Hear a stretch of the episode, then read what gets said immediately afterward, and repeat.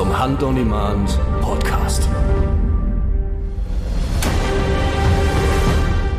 Ja, Freunde, Schluss mit lustig in Rheinland-Pfalz. Auch hier ist es soweit. Es soll ein neues Jagdgesetz kommen. Ähm, wir Jäger sind damit natürlich oder aus einigen Gründen heraus nicht einverstanden und zu diesem Thema haben wir Tobias Hahn jetzt hier in unserem Podcast eingeladen, Mitglied im Präsidium des LJV und stellvertretender Schatzmeister. Herzlich willkommen, Herr Hahn, hier im Hand und im Band Podcast. Ja, schönen guten Morgen. Es freut mich sehr, äh, dass ich da sein darf und das Interesse an diesem durchaus wichtigen Thema besteht. Hallo in die Runde. Es wurde jetzt ja schon viel über das Thema gesprochen, auch über die Inhalte vom neuen äh, Landesjagdgesetz. Ähm, uns interessiert hier aber jetzt vor allem mal, was die Hintergründe überhaupt dieses Gesetzesvorhaben sind. Und ähm, seit wann weiß der LJV überhaupt, dass da was passiert und wie wurde sich darauf vorbereitet? Hm. Ja, also äh, tatsächlich kann man und muss man sagen, dass die ganze Geschichte für den Landesjagdverband natürlich nicht vom Himmel gefallen ist und ähm, dass es äh, zu diesem Gesetzesvorhaben tatsächlich schon eine relativ lange äh, Vorgeschichte im Ergebnis gibt. Ähm, wenn man sich das ganz genau betrachtet, dann geht es genau schon los im Kalenderjahr 2019 im Juni. Das sind mittlerweile ja auch schon ja, äh, über vier Jahre her. Ähm, damals hat die Landesregierung in Rheinland-Pfalz, äh, Malu Dreyer zusammen mit der Frau Höfgen, die Walderklärung Klimaschutz für den Wald äh, herausgegeben. Äh, um dort halt eben die ja, äh, Notwendigkeit äh, des Waldumbaus im Zeichen des Klimawandels zu definieren.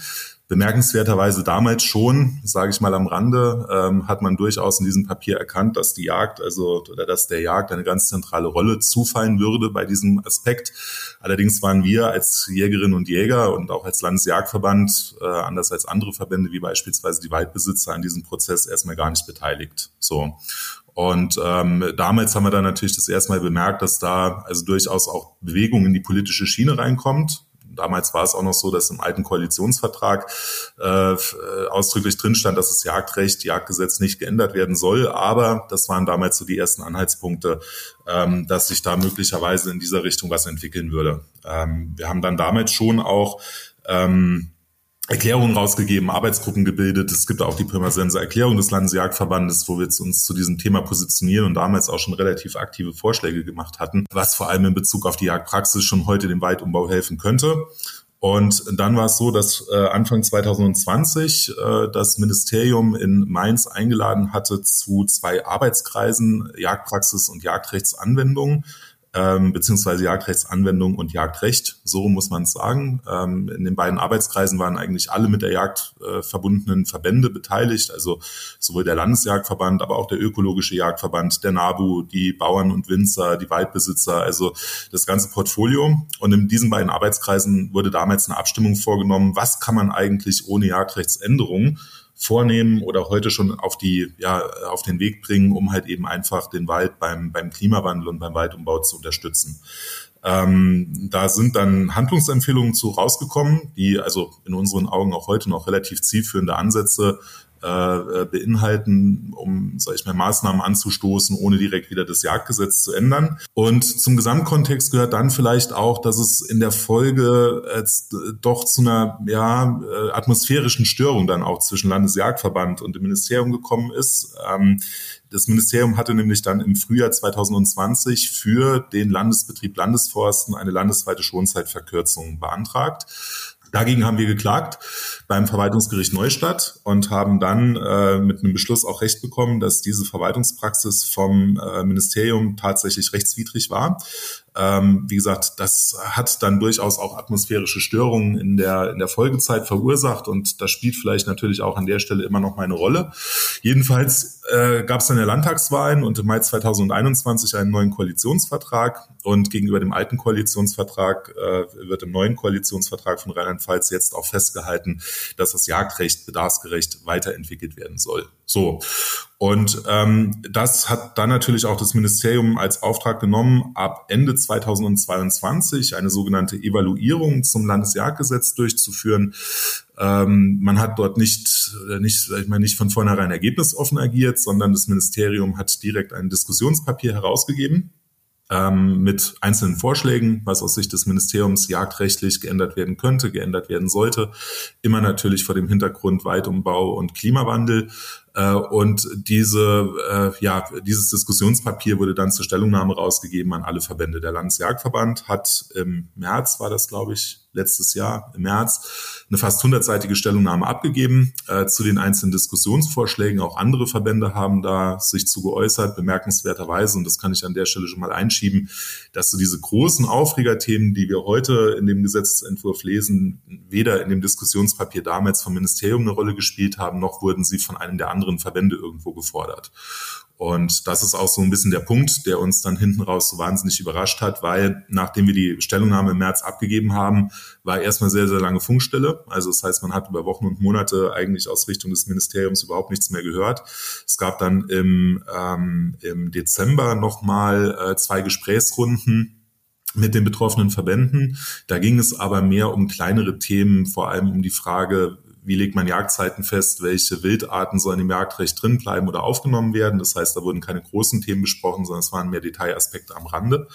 Ja, und dann war es so, dass wir eigentlich ja lange nichts mehr gehört haben und äh, lange ruhte dann äh, der See, wie man so schön sprichwörtlich sagt. Also das bedeutet, die Themen, die am Anfang auf dem Tisch lagen und worüber gesprochen worden ist, sind jetzt gar nicht die, die jetzt so drastisch äh, auf alle wirken würden. Ja, korrekt. Also das, also ich darf sogar noch einen, einen Schritt zurückgehen, äh, was vielleicht auch zum Gesamtbild noch mal ein bisschen dazugehört. In diesen beiden Arbeitskreisen zur Jagdrechtsanwendung und zur ähm, äh, Jagdpraxis war ich selber dabei. Ähm, in unserem Arbeitskreis Jagdrecht, ich bin ja im äh, Hauptberuf Rechtsanwalt, äh, wurde auch ausdrücklich die Frage vom Ministerium gestellt, ob denn die anwesenden Verbände jenseits der Empfehlung im Koalitionsvertrag, dass das Jagdrecht nicht geändert werden muss, die Notwendigkeit gesehen wird, äh, eine Jagdrechtsänderung trotzdem herbeizuführen. Das haben die Verbände damals eigentlich alle unisono verneint. Also wir waren in diesem Arbeitskreis alle der übereinstimmenden Auffassung, ähm, unser Jagdrecht ist gut. Es gibt Defizite im Vollzug. Es gibt auch Defizite, sage ich mal, im Wissen, ja, also auch bei den Jagdgenossen, auch bei den Jagdpächtern. Ähm, aber dass man mit einem besseren Gesetzesvollzug und Aufklärung eigentlich alle Instrumentarien an der Hand hat, die es benötigt. Ja, also ähm, auch damals waren die betroffenen Verbände jedenfalls nicht stark dafür, dass das Jagdrecht geändert werden soll. Und nochmal, tatsächlich in dem Diskussionspapier, was das Ministerium zu Beginn der Evaluierung rausgegeben hat, waren diese, also Klopperthemen, möchte ich die jetzt hier mal etwas ja, pointiert nennen, vor allem diese Jagderlaubnis für Grundstückseigentümer oder die Sonderjagdgenossenschaften für Bewirtschaftungsgemeinschaften ne, mit 100 Hektar. Diese Sachen waren in dem Diskussionspapier nicht drin. Und soweit wir die Stellungnahmen der anderen Verbände ausgewertet haben, wurden sie auch nicht äh, ja, von anderer Seite gefordert. Und umso mehr waren wir natürlich überrascht, dass diese Dinge jetzt reinkommen. Man muss es leider so formulieren. Wir hatten, wir waren eigentlich guter Dinge, weil das Ministerium erstmal einen sehr transparenten Prozess mit dieser Evaluierung angestoßen hatte. Und wir hatten deswegen große Hoffnung, dass es bei uns anders läuft als in Brandenburg und ähm, dass man da transparent und auch auf Augenhöhe mit dem Thema umgeht. Und umso mehr waren wir natürlich enttäuscht, dass wir, als wir feststellen mussten, dass doch über irgendwelche Hinterzimmerpolitikmaßnahmen diese Dinge ja äh, da hinten rein verhandelt worden sind, ohne dass man jemals mit uns über die jagdpraktischen und jagdrechtlichen Auswirkungen gesprochen hat.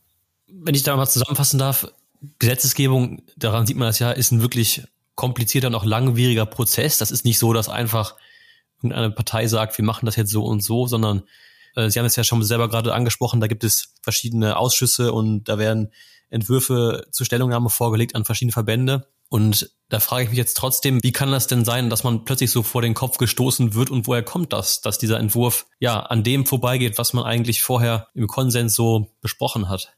Das ist eine gute Frage. Die Frage stellen wir uns auch und leider können wir natürlich auch nur sehr bedingt hinter die Kulissen blicken an dieser Stelle. Ja, ähm, also was man sieht, ist natürlich, dass der Entwurf ähm, an einigen Stellen, sag ich mal, seine Anlehnung findet. Äh, ja, zum Beispiel Reste aus Brandenburg finden sich da drin. Ähm, man findet allerdings auch sehr, sehr viele Einzelelemente aus der äh, Gesetzesnovelle 2015 in Nordrhein-Westfalen. Ähm, man findet auch, wenn man tiefer recherchiert, äh, sag ich mal, Positionspapiere zur Jagd von grünen Europaabgeordneten, wo es scheinbar Überschneidungen gibt. Ähm, und möglicherweise ist es auch einfach so, dass man, ich sage das mal vorsichtig, äh, im Rahmen des Evaluierungsprozesses auch von anderen Verbänden oder von anderer Seite her schärfere Stellungnahmen oder schärfere Forderungen erwartet hätte.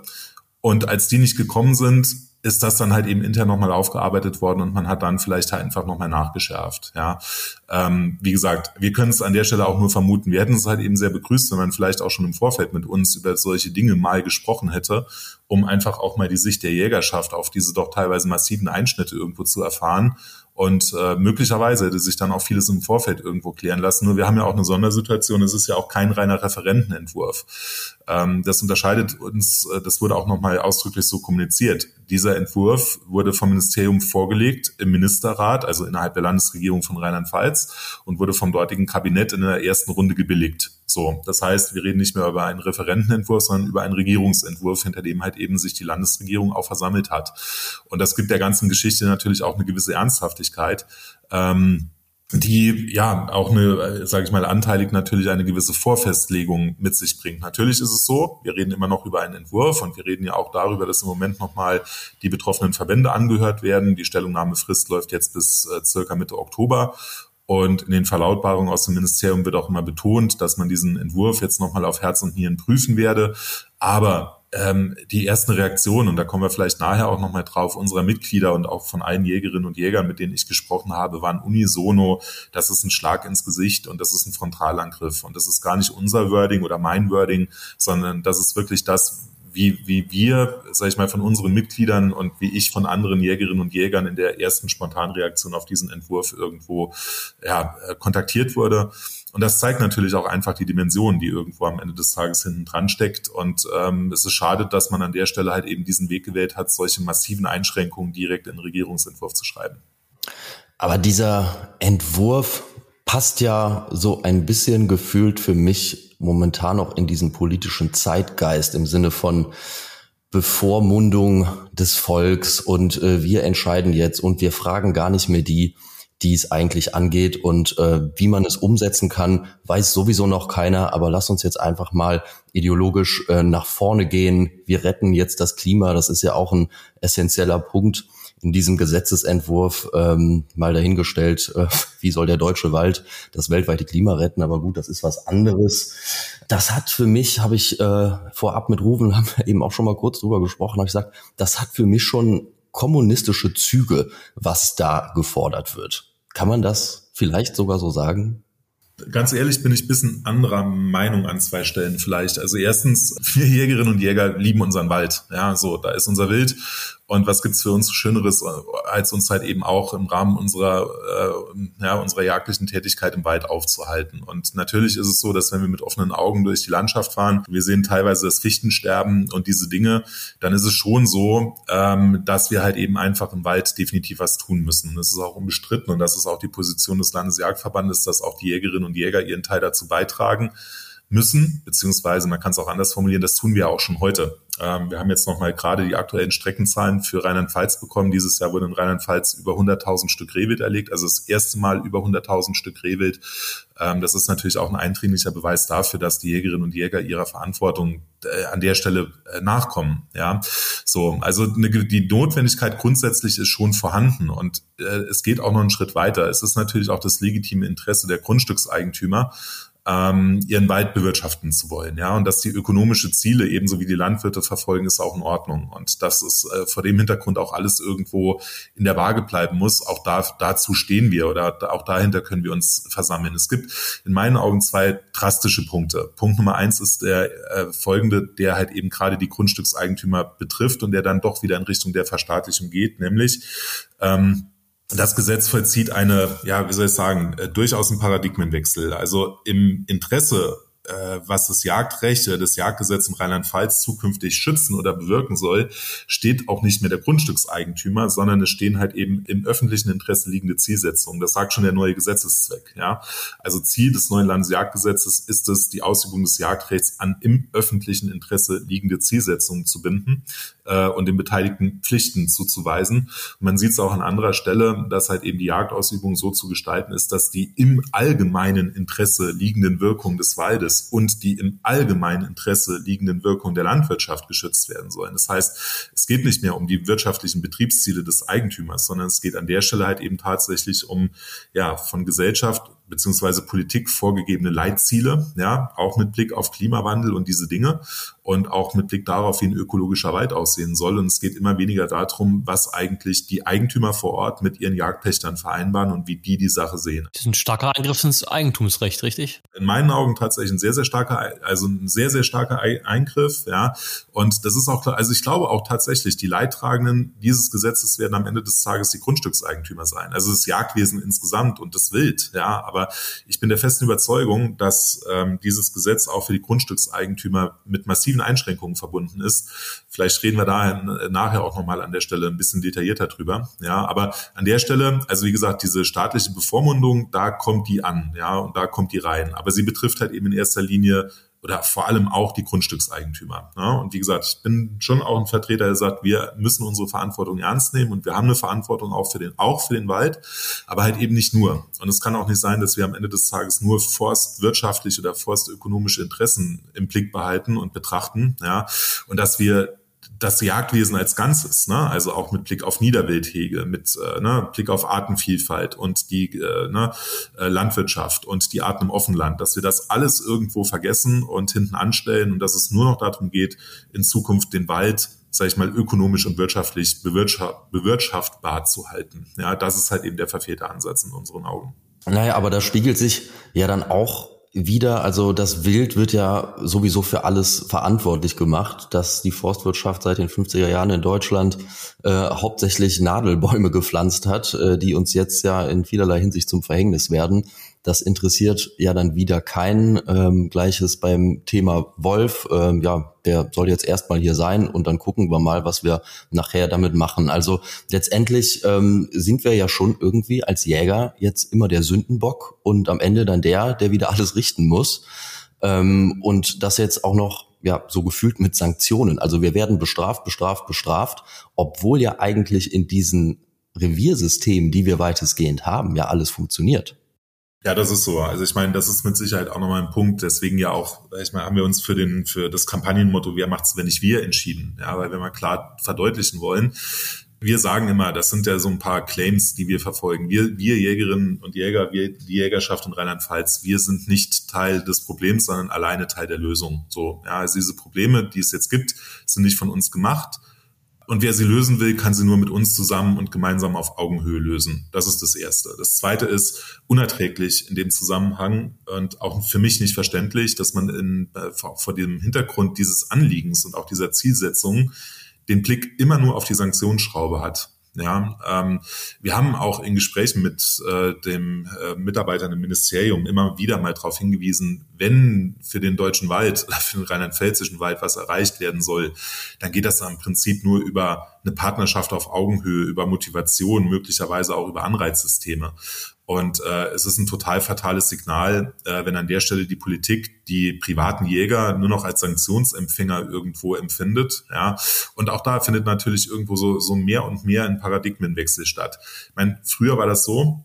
Da äh, pachte ich mir ein Jagdrevier und das Jagdrecht ist ja erstmal auch wieder Ausfluss äh, des Eigentumsrechts, ja, die Nutzung der dortigen Wildbestände. Das pachte ich mir, dafür bezahle ich Geld und habe im Gegenzug ein Nutzungsrecht. So, und das ist erstmal ein freiheitlich-wirtschaftliches Nutzungsrecht, genauso wie ja, Land- und Forstwirtschaft das am Ende des Tages sind. Und ähm, auch jetzt mit dem neuen Jagdgesetz kommen wir mehr und mehr in die Schiene, dass die Jägerschaft, die private Jägerschaft zum öffentlichen Aufgabenerfüller wird. Ja, also ich sag mal Wildseuchenprävention zum einen, jetzt halt eben hier die Unterstützung äh, hin zum zum äh, beim Waldumbau. Und die Frage ist natürlich, je mehr öffentliche Aufgaben ich übernehme, desto weniger hat das Ganze ja noch was mit einer, einer, na, mit einer Nutzung zu tun, für die ich Geld bezahlen muss. Das heißt, es wird mehr und mehr zur Dienstleistung. Vielleicht muss man ab einem gewissen Punkt halt eben auch darüber nachdenken, ob dieses ganze System mit äh, Jagdpacht und Jagdsteuer auf der einen Seite überhaupt noch so zielführend ist. Ja, und ob es nicht so sein müsste, dass man uns Jäger nicht schlicht und ergreifend für unser, ja, nicht immer einfaches Handwerk, was wir da ausüben, bezahlt. Ja, wir alle wissen, wie viele Stunden in so einem Revier am Ende des Tages drin hängen. Das machen wir alles freiwillig. Ähm, es gibt da auch so das in meinen Augen relativ zutreffende Bild der Freiwilligen Feuerwehr des Waldes.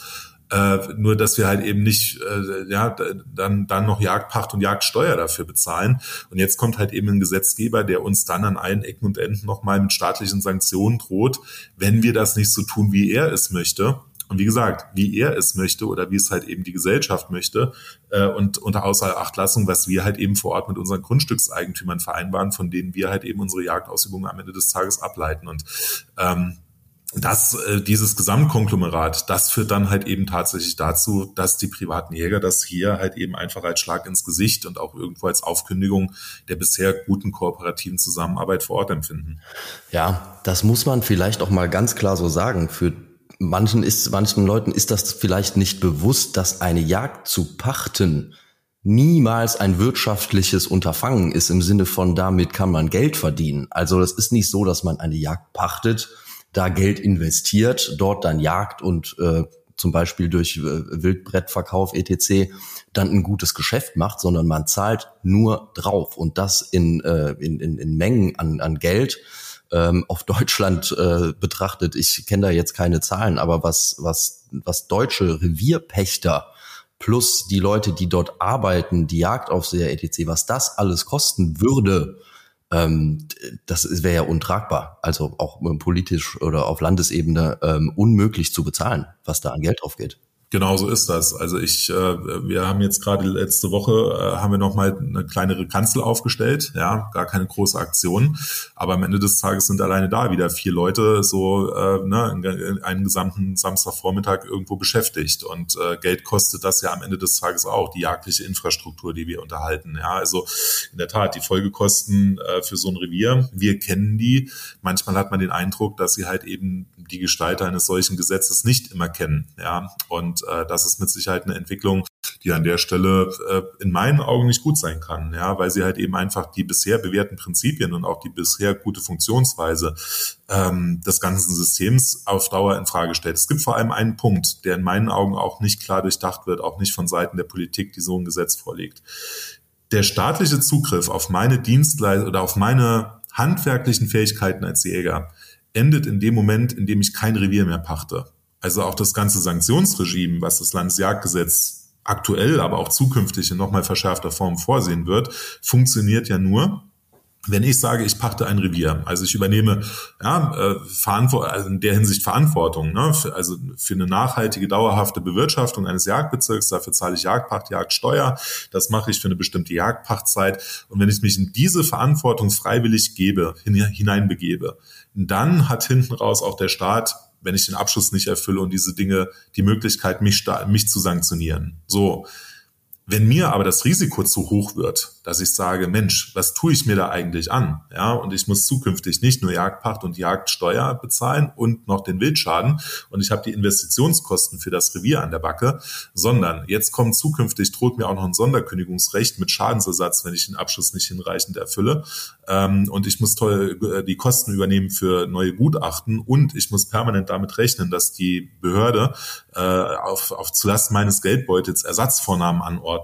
Dann sage ich irgendwann ja, also ich persönlich bin selbstständig tätig, ja, und ich nehme mir kein Haftungsrisiko äh, ins Haus aus dem Bereich meiner Freizeit, das am Ende des Tages für mich ruinöse wirtschaftliche Folgen haben kann. Ja, so. Und äh, es gibt so einen alten Spruch, ich finde immer ganz treffend, der heißt, nach fest kommt ab. So, das heißt, man kann so eine Schraube nicht beliebig weiter immer fester drehen, sondern wenn man immer mehr die Knute zieht und immer mehr äh, in Richtung Sanktionen denkt, dann wird es auf Dauer dazu führen, dass sich halt eben die Jäger dieser Verantwortung der Anpachtung von Revieren entziehen das hat zur Folge, dass die Jagdgenossen auf ihren Revieren sitzen bleiben.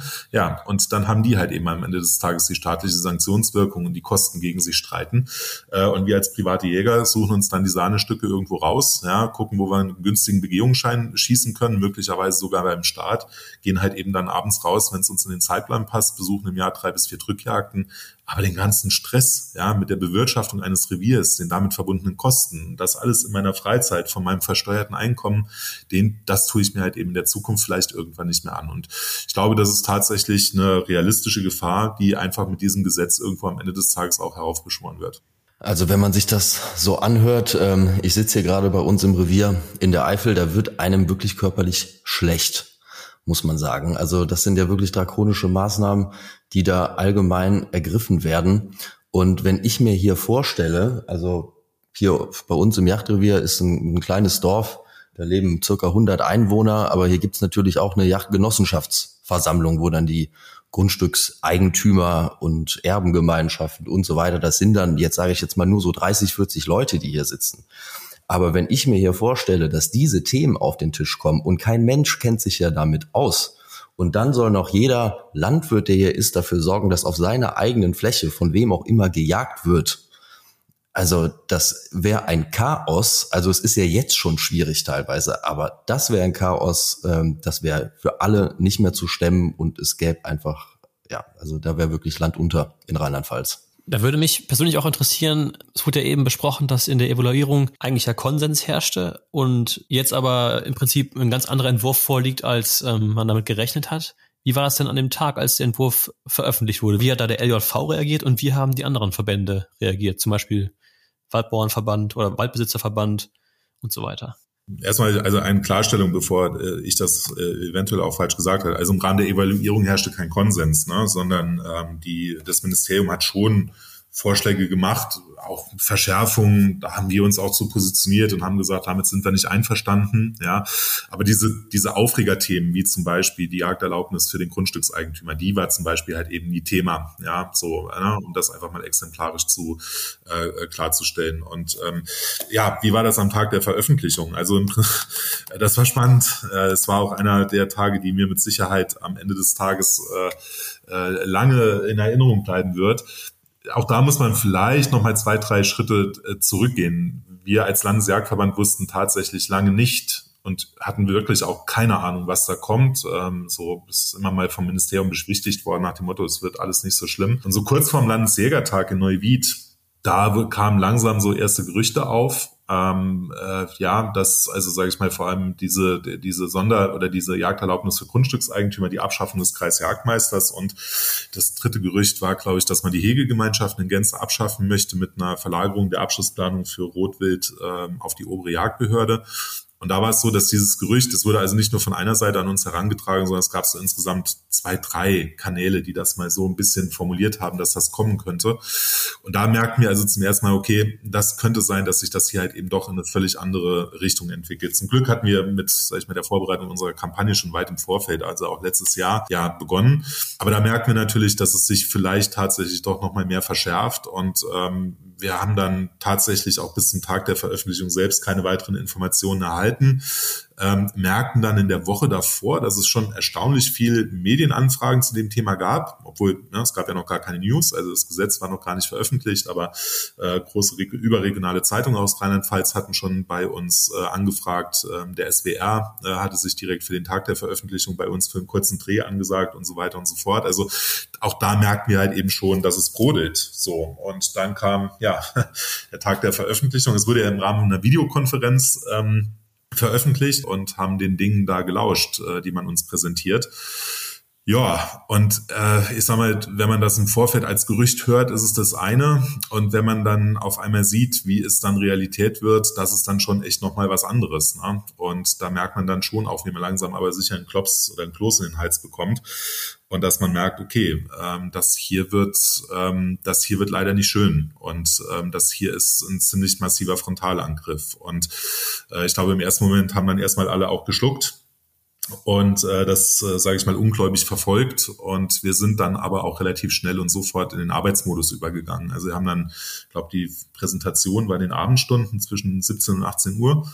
Wir haben dann bis spät in den Abend, fast in die Nacht, den Gesetzesentwurf durchgeackert, haben das ist natürlich dann auch für so einen Verband wahnsinnig auszeichnend. Ne? Also wir haben gute Juristen im Haus als Justiziare.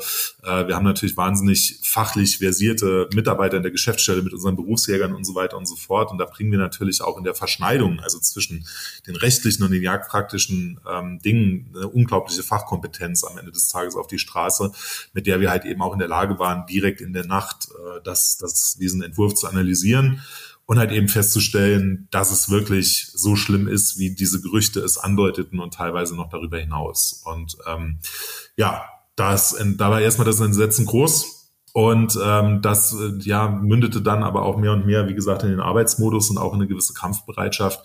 Und dann haben wir relativ spontan in der Nacht in, in kleinem Kreis überlegt, okay, was können wir jetzt tun und haben uns dann halt eben auch spontan für diese Warnstreikmaßnahme erstmal irgendwo entschlossen, haben das abgewogen, ob wir das machen können, ob wir das machen sollen, was es uns bringt, was dagegen spricht Ja, und äh, sind dann am nächsten Morgen früh raus, haben uns wieder in der Geschäftsstelle getroffen, auch zusammen mit unserer Agentur. Im Prinzip hatte jeder einen Laptop vor sich sitzen. Und dann haben wir das nochmal abgeklopft, auch in die Verbandskreise hinein, so auf die, in die Ebene unseres Vorstandes, wie die das sehen. Und äh, dann kamen ich meine, ne, aus dem Kreise der Mitglieder auch die ersten Reaktionen. Das war so, wie ich es vorhin schon sagte, ähm, der Schlag ins Gesicht und Frontalangriff. Das waren so diese dauerhaften Begriffe, mit denen wir da konfrontiert wurden. Und da war klar, dass wir halt eben jetzt halt eben auch wirklich was tun müssen. So. Und dann haben wir uns dran gesetzt und haben diesen Warnstreik äh, fertig gemacht und den Aufruf dazu, und da gehört natürlich viel dazu. Ne? Wir brauchen, brauchen die Pressemeldungen, man braucht die Aufrufe, die dann rausgehen an die Mitglieder, die Social-Media-Beiträge. Und ich glaube, gegen 11.30 Uhr circa hatten wir dann die Pressemeldung draußen und äh, dann war erstmal so ein bisschen Luft raus und dann war es natürlich für uns auch spannend, was jetzt halt auch passiert. Und dann war es glücklicherweise so, dass gegen 11.40 Uhr, glaube ich, die DOZ das Thema als erstes gespielt hat. Dann kam gegen 12 Uhr relativ zeitnah hinterher SWR und die Rheinzeitung. Und dann lief es bei der DPA über den Ticker. Und nachdem es bei der DPA über den Ticker war, haben es dann äh, tatsächlich halt eben auch wahnsinnig viele überregionale Medien aufgegriffen. Ähm, das Telefon in Gensingen stand nicht mehr still. Also unser Präsident Dieter Mahr war im Prinzip dauerhaft in irgendwelche Pressegespräche. Ähm, es erschienen immer mehr Artikel zu dem Thema. Und äh, sag mal, da wussten wir, okay, äh, da haben wir mal auf alle Fälle einen gewissen Nerv getroffen und ähm, äh, waren, ich will nicht sagen, damit zufrieden, aber wussten, okay, ähm, das haben wir vielleicht an der Stelle auch erstmal kommunikativ ganz richtig gemacht, um einfach mal dafür zu sensibilisieren, ja, worum es hier geht, nämlich dass wir Jäger das halt eben alles irgendwo freiwillig tun und dass es ganz viele ja noch weitere freiwillige Dienstleistungen gibt, die wir nebenher so erbringen und dass wir halt eben durchaus in der Lage sind, da auch mal zu zeigen, was passiert, äh, wenn wir bei dem ganzen Ding irgendwann aussteigen und nicht mehr mitmachen. Und äh, ja, das waren also sehr bewegte Stunden, sehr bewegte Tage. Das war sehr fordernd.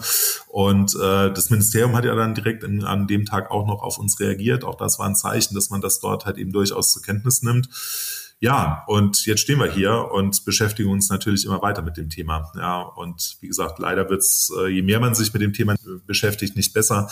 Das Gesetz steckt also voller kleiner, äh, kleiner Anwürfe und immer weiterer Verschärfungen. Also über viele Dinge, ja, ist ja im Detail auch noch gar nicht geredet worden, weil wir uns aktuell immer noch mit diesen großen Themen beschäftigen. So ein Gesetz ist ja unheimlich kompliziert und auch für, für jedermann vielleicht gar nicht so einfach zu verstehen, zu greifen viele Jäger, auch jetzt außerhalb von Rheinland-Pfalz, wissen ja wahrscheinlich gar nicht, was konkret da drin steht. Und auch für mich war das im Vorfeld ein bisschen schwierig, mich darauf vorzubereiten. Äh, da habt ihr aber ganz gutes Infomaterial in der Hand. Wie kann ich mich da zum Beispiel als Jäger jetzt aus Nordrhein-Westfalen informieren, was bei euch im, äh, im Entwurf drinsteht, um das bisschen besser zu verstehen und auch vielleicht beurteilen zu können, was auch für andere Bundesländer demnächst relevant werden könnte?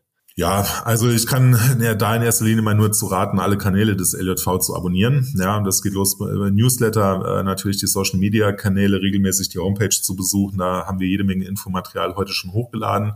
Ähm, wir sind im Moment halt eben sukzessive dabei oder das haben wir alles schon durch eigentlich, die Kreisgruppenvorsitzende, die Kreisgruppen, die Hegeringleiter zu informieren. Wir haben die auch gebeten, zeitnah jetzt Informationsveranstaltungen zu machen damit zu dem Thema informiert werden kann. Und wie gesagt, also auf der Homepage finden sich auch nochmal, äh, ja, wie soll ich sagen, Hintergrunddokumente. Äh, es hat jetzt gerade in der aktuellen Jahr Ausgabe von Jagd und Jäger nochmal einen sehr, sehr guten Beitrag von unserem Justiziar Klaus Nieding gegeben, der das Thema nochmal intensiv und ich sag mal ja, ich sag mal kurz, das sind dann kurz vier Seiten, ja, oder fünf Seiten. Äh, vor dem Hintergrund des gesamten Gesetzentwurfs ist das halt eben ein kurzer Beitrag, ja, der aber die Dinge halt eben sehr, sehr prägnant erstmal auf den Punkt bringt. Und ich glaube, ähm, wenn man diese groben Linien erstmal verstanden hat, was da hinten dran steht, ähm, dann äh, ist erstmal relativ viel, äh, viel gut für den Moment. Wir müssen auch sehen, ähm, wir haben einen langen Weg vor uns und wir reden da immer von einem Marathon. Also das weitere Verfahren wird sich auch so gestalten, dass mit dem parlamentarischen Gesetzgebungsverfahren erst nächstes Jahr in, also sage ich mal, Frühjahr bis Sommer 2024 zu rechnen ist. Ähm, das heißt natürlich auch, dass wir bis dahin noch sehr, sehr viel Zeit haben, auch die Mitglieder und alle weiteren zu informieren. Und jeder hat auch noch genug Zeit, um sich selber zu informieren und die notwendigen Informationen beizuziehen. Ähm, wir müssen da natürlich aber auch immer mit Blick auf unsere Kampagne und, auf, und mit Blick auf unsere Öffentlichkeitsarbeit schauen, dass wir halt eben einen weiten Weg vor uns haben. Ja, ähm, die Agentur, mit der wir da professionell zusammenarbeiten, die hatten vor zwei Wochen also letzte Woche, glaube ich, war das. Es verschwimmt alles so ein bisschen ineinander in diesen Themenfeldern aktuell. Er hat mal so einen Zeitstrahl aufgemalt, also Veröffentlichung des äh, Regierungsentwurfs und äh, ne, Erlass des Gesetzes dann in 2025 und hatten dann mal so einen Pfeil gesetzt, wo wir uns aktuell befinden. Und das ist dann halt eben gerade mal bei acht oder neun Prozent. Ne? Und das zeigt halt eben auch, dass wir einen langen Weg vor uns haben. Wie gesagt, also Informationen, ähm, wir versuchen es sehr, sehr breit zu streuen. Es hat auch gegeben eine Videokonferenz, an der teilnehmen konnten alle Kreisgruppenvorsitzenden alle Hegeringleiter. Also wir gehen davon aus, dass jetzt auch die Hegeringe vollumfänglich informiert sind, um das wieder an ihre Mitglieder weiterzutragen. Und ansonsten, wie gesagt, die üblichen ja, Informationskanäle, Jagd und Jäger, Homepage, äh, Instagram, Facebook, äh, Newsletter, WhatsApp-Kanal, diese Dinge sind alle herzlich dazu eingeladen und auch aufgef aufgefordert und aufgerufen, ja, äh, sich natürlich auch zu informieren und zu engagieren. Jetzt ist ja schon einiges passiert. Also viele Medien haben das jetzt aufgegriffen, äh, sei es die Printmedien, ähm, digital ist viel passiert. Äh, bei Instagram läuft die Kampagne ja auch. Ähm, ich finde, da zeigt sich die Jägerschaft auch sehr, sehr solidarisch. Vor allem, ich glaube vor allen Dingen auch, weil sich ja andere Bundesländer da auch Sorgen machen.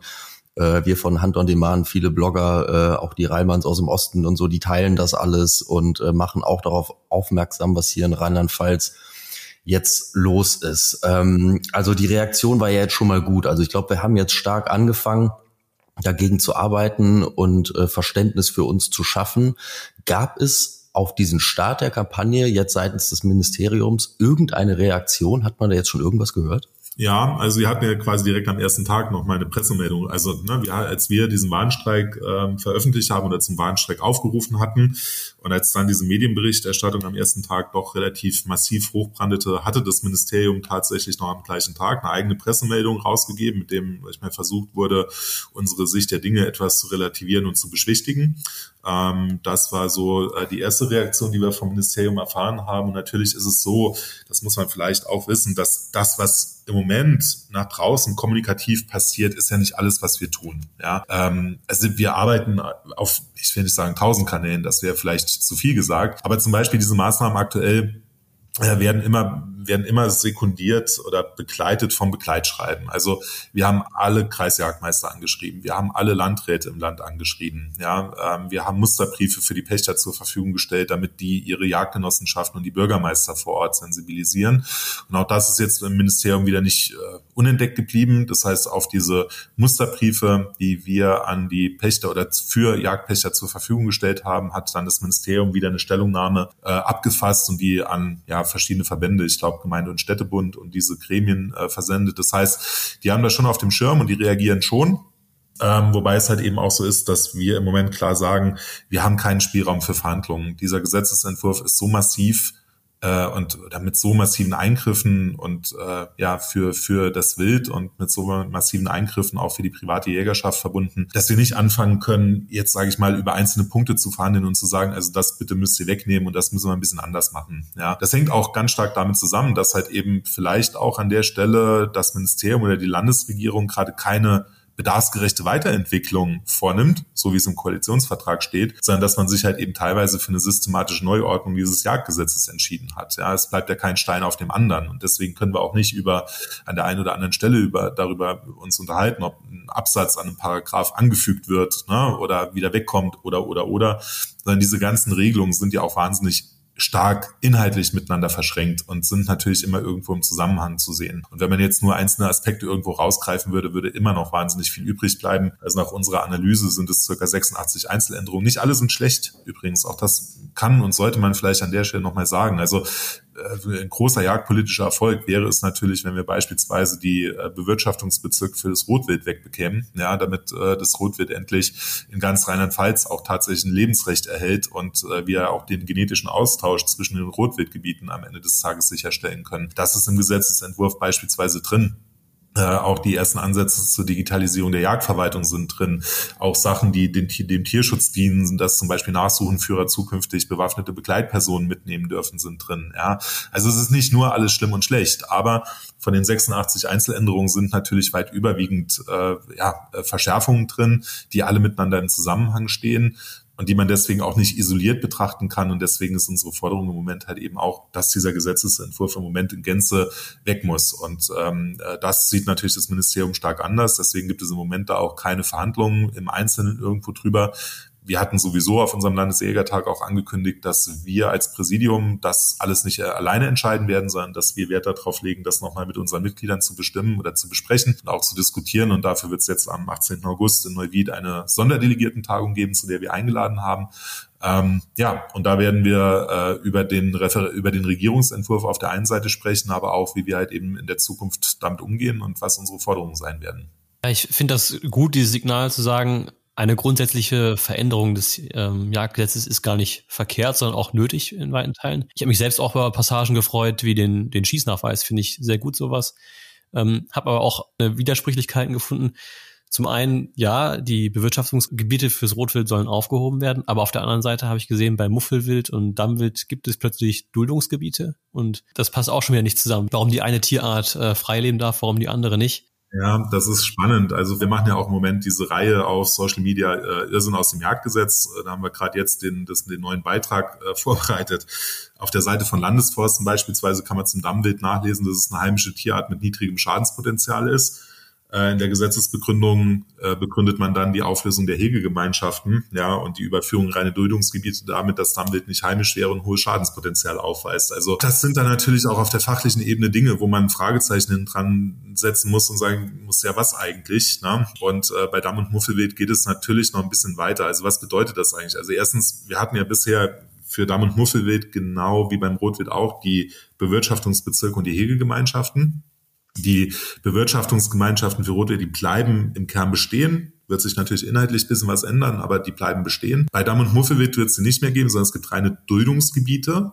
Es gibt innerhalb dieser Duldungsgebiete auch keine Abschussplanung mehr durch eine Hegegemeinschaft, sondern auch dort ist es halt eben, es gibt sowieso keine Abschussplanung mehr in Rheinland-Pfalz mit Ausnahme fürs Rotwild. Ja, also keine Wildart mit Ausnahme Rotwild unterliegt noch irgendeiner Abschussplanung. Äh, jeder kann schießen, was er will. Hauptsache viel. Einziger Gradmesser für die Abschusserfüllung ist die Frage, da sind wir auch wieder beim Thema der Verstaatlichung, ob fachbehördliche Stellungnahmen eine nachteilige äh, äh, Einwirkung belegen, zum Beispiel auf die im allgemeinen Interesse liegenden Wirkungen des Waldes. Ja, so, das heißt, wenn eine naturschutzfachliche Stellungnahme zukünftig sagt, euer Wald sieht aber nicht so gut aus, da muss man den Abschuss erhöhen, ja. Und wenn man den Abschuss nicht erhöht, dann kommt es halt eben an der Stelle zu Sanktionen. Und nach unserer Lesart betrifft es jetzt nicht nur die Situation der Jagdgenossenschaft mit dem Jagdpächter, sondern nach unserer Lesart betrifft es auch einen Eigenjagdbezirk. Ne? Also äh, wenn da eine naturschutzfachliche Stellungnahme in einem Eigenjagdbezirk zu der Auffassung gelangt, die im allgemeinen Interesse liegenden Wirkungen des Waldes sind hier nicht gewahrt oder Belange des Naturschutzes sind tangiert, wird der Eigenjagdbesitzer dazu gezwungen, den Abschuss zu erhöhen und das wird möglicherweise dann hinten raus auch wieder mit der staatlichen Knute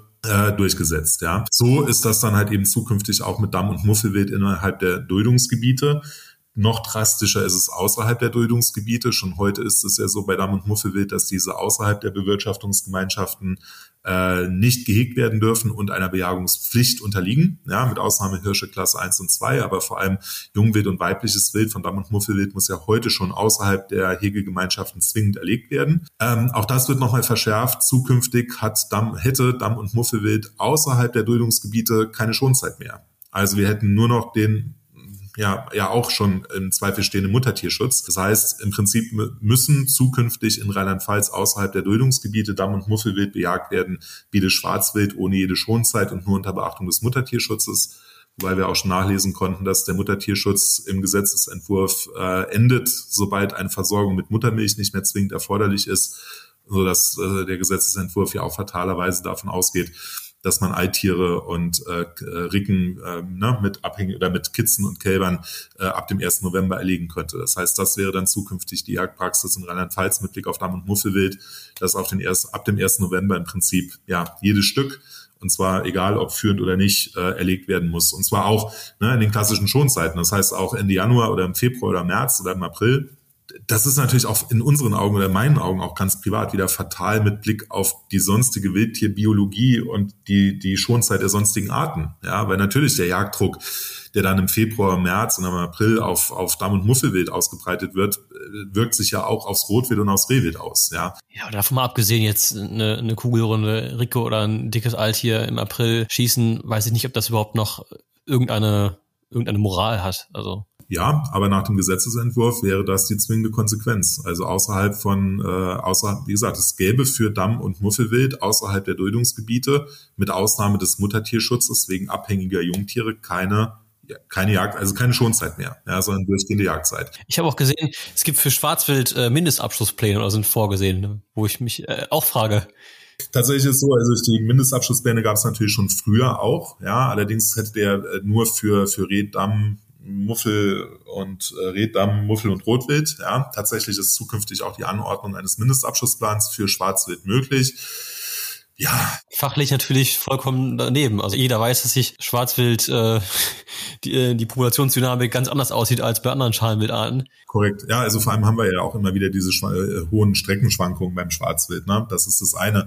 Zum anderen, aber es geht auch weiter. Ja? Jetzt kommen wir genau in diesen Bereich dieser tausend Kleinigkeiten. Äh, Muttertierschutz hatten wir eben schon angesprochen. Das ist ja auch schon breit thematisiert worden.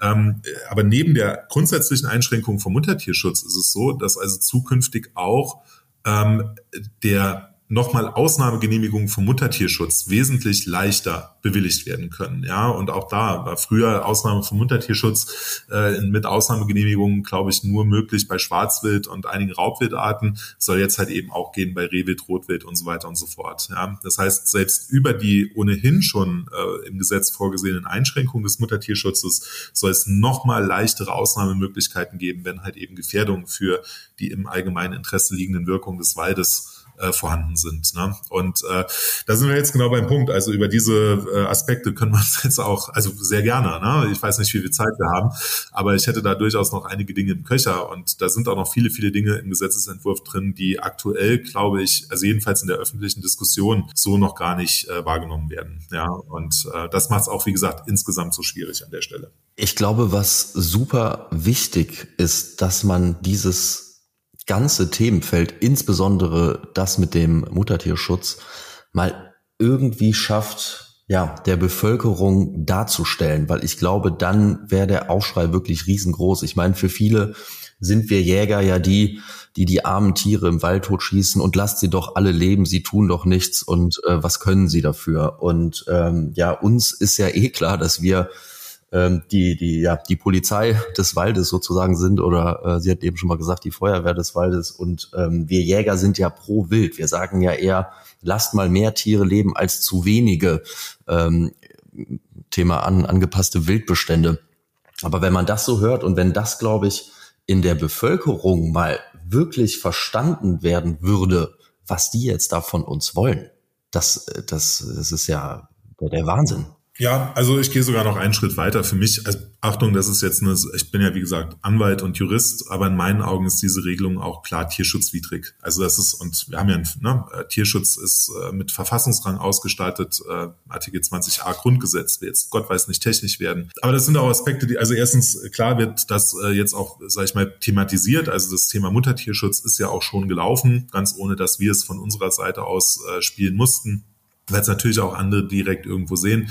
Ich glaube, der Deutsche Jagdverband in Berlin hat jetzt gerade gestern auch dazu nochmal äh, einen Beitrag irgendwo veröffentlicht äh, in den sozialen Medien. Also das Thema kommt, ja, und das Thema wird auch platziert. Und meine feste Überzeugung ist auch, dass es dagegen, also wenn das umgesetzt wird, dann wird es jedenfalls von unserer Seite aus, da gehe ich sicher von aus, äh, Verfassungsbeschwerden geben. Ja, weil ich kann mir nicht vorstellen, dass diese Regelung mit dem Muttertierschutz, insbesondere äh, der Freigabe von, von führenden Eitieren und Ricken ab dem 1. November, dass das einer verfassungsrechtlichen Überprüfung mit Blick auf äh, ja, das Tierschutzgebot im Grundgesetz Bestand haben kann. Ja, es gibt da so viele wildbiologische zu, Studien zu, die klar belegen, vor allem beim Rotwild, ähm, äh, dass die Kälber die Führung über den Winter brauchen, ja, und was mit den Kälbern passiert, äh, wenn die Eitiere erlegt werden, dass die halt eben verkümmern, ja, aus den Rudeln abgeschlagen werden und so weiter und so fort. Und ich, äh, es fehlt an der Stelle, muss ich auch wirklich sagen, uns das Verständnis dafür, ähm, wie man das implementieren kann.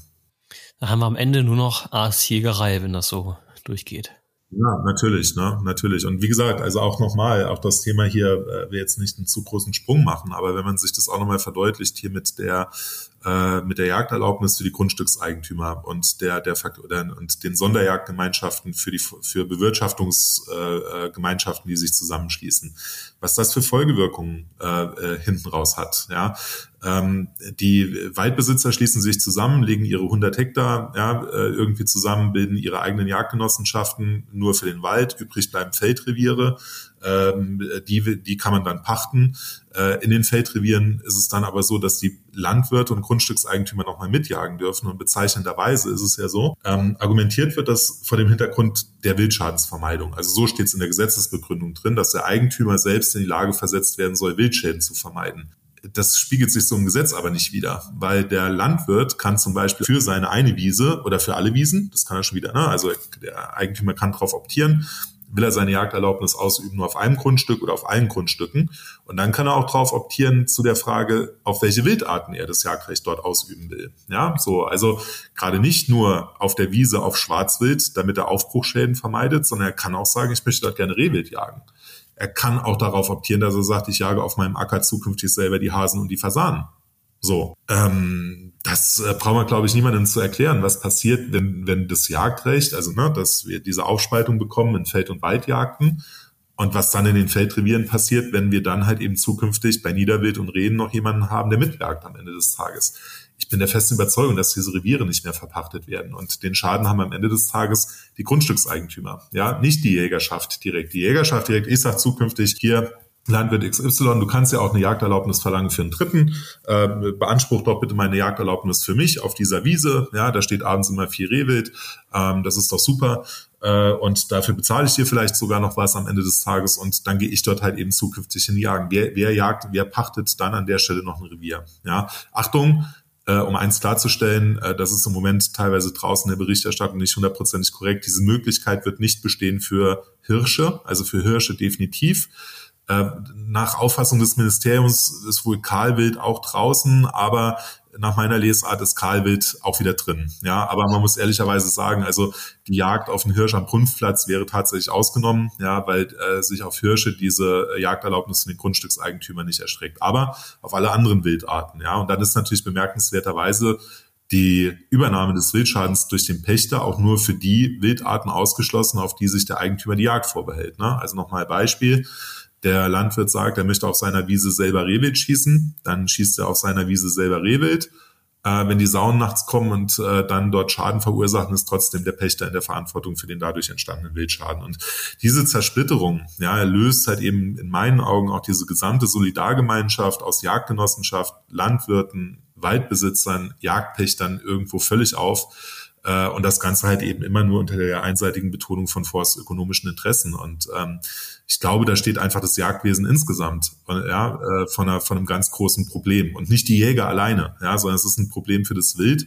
Und es ist ein Problem für unser bewährtes Jagdwesen insgesamt. Das ist meine feste Überzeugung. Es ist vor allem eine völlige Zersplitterung. Und ich glaube, wer, wer ein bisschen Sachverstand von Jagd hat, der weiß, dass man äh, gerade auch im Hinblick auf Wildschäden eigentlich dann sehr erfolgreich jagt, wenn ähm, man ja revierübergreifend mit einheitlichen Jagdkonzepten arbeitet, lebensraumübergreifend meinetwegen auch und nicht äh, klein parzelliert auf irgendwelchen äh, Äckern, Wiesen und Kleinstgrundstücken. Ja, absolut. Gerade Landesforsten und äh, das Ministerium propagieren ja oft den, den Erfolg der Intervalljagd. So, jetzt sage ich als Jagdpächter mit wildbiologischem Weitblick, ich auch ich finde Intervalljagd gut. Ich mache das bei mir im Revier, ja, um Wildschäden zu begrenzen und und und. Ja, jetzt habe ich aber halt eben einzelne Landwirte, die eine Jagderlaubnis für sich beantragen und das dann durchführen und dann machen die das. Und die machen das ja neben meinem Jagdkonzept, was ich mir entwickelt habe, ja. Und die halten sich nicht und die müssen sich auch nicht an meine Vorgabe zur Intervalljagd halten an der Stelle, okay? so und dann haben wir die Situation, dass auf einem, sag ich mal, auf einer Wiese, nehmen wir mal auf einer Wiese im März oder im April steht Rotwild und da steht Dammwild, so und jetzt kommt der, jetzt sagt der, äh, jetzt sagt der Grundstückseigentümer, er holt sich eine Jagd außerhalb von eine, außerhalb eines Duldungsgebiets. Und jetzt kommt ein Landwirt und sagt, ich hätte gerne für diese Fläche eine Jagderlaubnis für Dammwild. Und jetzt haben wir ja eben gelernt, dass es für Dammwild außerhalb der Duldungsgebiete zukünftig keine Schonzeit mehr gibt. Das hat zur Folge, dass der sich also jetzt im Februar oder März, ja, äh, in der in Anführungszeichen der Notzeit, haben wir ja heute so nicht mehr, aber trotzdem dann an diese Wiese setzt und dort Jagddruck verursacht, was natürlich zur Konsequenz hat, dass das Rotwild und das Dammwild wieder in den Wald einwechselt und dort Schaden verursacht, was man eigentlich vermeiden möchte. Ja, so. Und für diesen Schaden im Wald bin aber wieder ich als Jagdpächter verantwortlich. Ja, also noch, noch wilder wird's an der Stelle ja, wenn wir jetzt uns mal die, die äh, Eigentümerstruktur in rheinland-pfälzischen Revieren äh, anschauen teilweise ja diese äh, äh, ne, Realteilung, aber teilweise auch Erbengemeinschaften mit 14 Mitgliedern, ja, wo ein Acker über mehrere Generationen vererbt wird und am Ende des Tages 15 Eigentümer im Grundbuch stehen. Wie soll das funktionieren? Also ja, sollen jetzt, gibt's dann 15 Jagderlaubnisscheine und nochmal 15 plus 15, weil jeder noch einem Dritten irgendwie Bescheid sagt und sitzen dann, es ist jetzt natürlich sehr pointiert, ja, aber das muss man vielleicht an der Stelle natürlich für die Praxis auch nicht befürchten. Es zeigt nur, dass die Regelungen in unseren Augen und auch in meinen Augen nicht immer zu Ende gedacht sind. Aber wenn ich jetzt halt eben das Beispiel von eben nehme, ja, mit der möglichen Bejagung von Dammwild auf Wiesen durch den Grundstückseigentümer, ja, außerhalb der eigentlichen Jagdzeit und auch außerhalb eventuell von Intervalljagdkonzepten und so weiter und so fort, äh, dann ist es, glaube ich, halt eben auch mit Blick auf das verfolgte Ziel, also was man erreichen möchte, ne, nämlich den Waldumbau im Zeichen des Klimawandels und so. Ich glaube, es ist nicht zielführend und ich glaube, es bringt da, ja, da wird auch den Grundstückseigentümern und diesen Anliegen wird äh, Steine statt Brot gegeben. Ja, wildbiologisch wissen wir das ja auch, dass weniger Wild nicht gleich weniger Wildschaden ist. Aber ich habe gerade so dieses Bild vor Augen, man hat da diese, diese Waldwiese zum Beispiel und auf der einen Seite sitzt dann der Yachtpächter auf dem Hochsitz, auf der anderen Seite sitzt dann der Grundstückseigentümer auf dem Hochsitz. Der eine darf Rotwild schießen, der eine darf Dammwild schießen und am Ende erschießen sie sich selber. Das ist ähm, so das Resümee für mich von diesem äh, Jagdgesetzentwurf irgendwie und wie das dann aussehen soll, wenn man dann auch noch an das Thema Gesellschaftsjagden rangeht. Mhm. Das ist ja völlig unvorstellbar. Ja, also man kann es auch mal innenpolitisch durchdenken. Also wir in Rheinland-Pfalz hatten da ja diesen schlimmen Vorfall mit den Polizistenmorden von Kusel ähm, und das auch vor dem Hintergrund, sage ich mal, diese doch durchaus ich will nicht sagen, dass es ungeordnet wird. Ja, es ist auch so, dass tatsächlich der ähm, Grundstückseigentümer, also wenn er seine Jagderlaubnis beansprucht, das muss er immer zu Beginn des Jagdjahres machen. Wir lesen darauf, daraus ab, so hundertprozentig klar ist es im Gesetz nicht beschrieben, aber dass man das quasi auch jährlich ausüben kann oder auch jährlich wieder abgeben kann. Ja, aber wenn er halt eben zu Beginn des Jagdjahres sagt, ich möchte das gerne, muss er dann, wenn er konkret jagen geht, auch dem Jagdpächter nochmal Zeit und Ort quasi bekannt geben. Auch das steht im Gesetz irgendwo drin. Aber trotzdem wird natürlich die die, wie soll ich sagen, die Gesamtsituation in den Revieren, ja, mit äh, Pächtern, Erlaub Jagderlaubnisscheininhabern und so weiter und so fort, definitiv undurchsichtiger. Ja, und sie wird halt eben am Ende des Tages auch undurchsichtiger für die Polizei und die Jagdbehörden. Und ähm, das ist, äh, sage ich mal, vielleicht auch innenpolitisch nicht immer hundertprozentig zu Ende gedacht, aber ich glaube tatsächlich, diese anderen Wirkungen, auch diese nachteiligen Wirkungen auf das Wild und die Wildbiologie und die Wildschäden, die sind in meinen Augen tatsächlich wesentlich gravierender und zentraler. Aber zugegebenermaßen, es gibt da sehr, sehr viele Aspekte, dass wenn man genauer drüber nachdenkt, man eigentlich den Kopf schütteln muss und sagt, das geht, es geht halt einfach nicht. Ja, und ähm, da kommen wir auch wieder so ein bisschen zurück auf den Ausgangspunkt. Ich meine, wir sind jetzt als Landesjagdverband breit aufgestellt. Wir haben gute Juristen, wir haben gute, erfahrene Jagdpraktiker. Warum spricht man das, vor allem wenn man schon eine Evaluierung vorher macht, nicht mal mit uns an und mit uns durch? Ja, dann hätten wir vielleicht auch Landesjagd, als Landesjagdverband von vornherein auf die entsprechenden Bedenken aufmerksam gemacht. Äh, und dann wäre es auch vielleicht von vornherein nicht so in den Regierungsentwurf gekommen. Aber dass man halt eben mit Hinterzimmerpolitik solche massiven und schlecht durchdachten Vorschläge da reinschreibt, das hat uns als Verband schon auch inhaltlich getroffen. Die Antwort ist ganz einfach. Man hat es einfach nicht gewollt. Kann sein, ja. Das kann natürlich sein, ja. Wurden denn die Landwirte genauso wenig darüber informiert oder gefragt? Wissen wir nicht genau. Ja, also nochmal im Rahmen, also diese an der Evaluierung, ja, und also es, äh, da Anfang äh, 2022, ähm, da waren alle Verbände beteiligt. Ja, also dieses Diskussionspapier, was das Ministerium verschickt hat, das ist an alle von der Jagd oder ja von der Jagd betroffenen Verbände gegangen. Also sprich an den ÖJV, an den äh, Berufsverband Deutscher Berufsjäger, an uns, äh, an den Jagdausseherverband, äh, an den NABU, an den BUND, an die Bauern, Winzer, Waldbesitzer, IGJG, also das ganze breite Portfolio. Ja, weil man könnte jetzt ja auch mal so platt sagen, also wenn man sich so überlegt, ja, wo kommt das denn her? Wer hat denn überhaupt Interesse daran? Also ich könnte mir jetzt vorstellen, da gibt's einen Landwirt irgendwo, der hat riesengroße Flächen, das ist aber ein verpachtetes Yachtgebiet von der Gemeinde und der sagt, ich will da aber selber jagen das, also wir, wo es genau herkommt, können wir nicht rausfiltrieren. Ja, klar ist, irgendwann muss irgendwie diese Idee und dieser Vorschlag reingekommen sein. Nochmal, zugegebenermaßen ist es natürlich auch so, dass wir aktuell ähm, uns also in einer Anhörungsphase befinden. Also man muss schon ein Stück weit ehrlich sein, der Gesetzesentwurf ist ja noch nicht beschlossen. Es ist jetzt auch noch nicht die Fassung, die, die, ins, Gesetz, die ins Parlament gehen soll. Ja? Nur was wir halt nicht verstehen, ist, dass man erst die Evaluierung macht, dass solche, solche Themen in der Evaluierung keine Rolle spielen dass man sie dann in den Regierungsentwurf packt, ja, und dann das Ding zur Diskussion stellt, wenn ja im Prinzip der Prozess halt eben auch schon wieder fünf Schritte fortgeschritten ist und natürlich nachher eine Landesregierung vielleicht auch ein Problem hat zu sagen, oh, da haben wir uns aber vertan oder wie, ja. Und wie gesagt, wo diese Dinge nachher reinverhandelt worden sind, das wissen wir nicht. Das ist in dieser zehn bis zwölf monatigen Phase passiert, als wir auch halt eben einfach aus Mainz zum Fortgang des Verfahrens nichts gehört haben und äh, wer da mit wem gesprochen hat, äh, das entzieht sich entzieht sich unserer Kenntnis ganz offen, wir haben da Vermutungen, aber wie das so, ne, also Vermutungen und Gerüchte, äh, da können wir uns als Verband nicht, nicht dran beteiligen. Ja, und deswegen spielt es an der Stelle. Es ist auch egal. Ja, es ist eigentlich auch egal, wer dafür im Kern verantwortlich zeichnet. Wir haben das Ergebnis und wir haben die Wirkung, die halt eben einfach fatal ist. Und ähm, ja, deswegen müssen wir im Moment halt eben einfach mit diesem Ergebnis leben und arbeiten. Ich glaube, wir haben jetzt über den Stand der Dinge ähm, ganz gut informiert, wie es gerade aussieht, äh, was auch einzelne Punkte sind, die besonders schwerwiegend sind. Wie geht's denn jetzt weiter mit der Kampagne vom LJV? Was ist da jetzt noch geplant und wie lange oder oder wie lang muss unser Atem jetzt sein? Also wie gesagt, der Atem muss sehr, sehr lang sein, ja, äh, für und zwar für alle, also für alle Jägerinnen und Jäger, die sich engagieren, für alle unsere Mitglieder, die sich engagieren, aber auch für uns als Verband. Ähm, das Thema wird, sage ich mal, sich mindestens noch äh, zehn Monate hinziehen, also bis zur parlamentarischen Phase nächstes Jahr. Ähm, und da müssen auch unsere Mitglieder bitte immer so ein bisschen einen Blick drauf haben. Ja, das ist kein Sprint und wir haben auch alle Themen irgendwo auf dem Blick, aber wir müssen natürlich auch alles immer ja äh, eins nach dem anderen irgendwo abarbeiten und schauen. Also der grobe Fahrplan sieht jetzt im Moment erstmal so aus. Ich hatte es vorhin schon mal gesagt, 18. August äh, in Neuwied, Sonderdelegiertentagung. Da werden wir mit unseren Delegierten über diesen Gesetzesentwurf diskutieren äh, und werden dort halt eben auch, sag ich mal, weitere Maßnahmen besprechen, äh, auch mögliche, ja, weit, auch die mögliche Ausweitung unseres Protests. Ja, auch das ist ganz klar, dass wir darüber diskutieren werden und dass wir darüber Beschlüsse fassen möchten. Ähm, der nächste Schritt wird dann sein, die, äh, das Ende der Stellungnahmefrist am 15. Oktober. Ähm, da wird unser Präsident in Mainz die Stellungnahme abgeben. Vielleicht,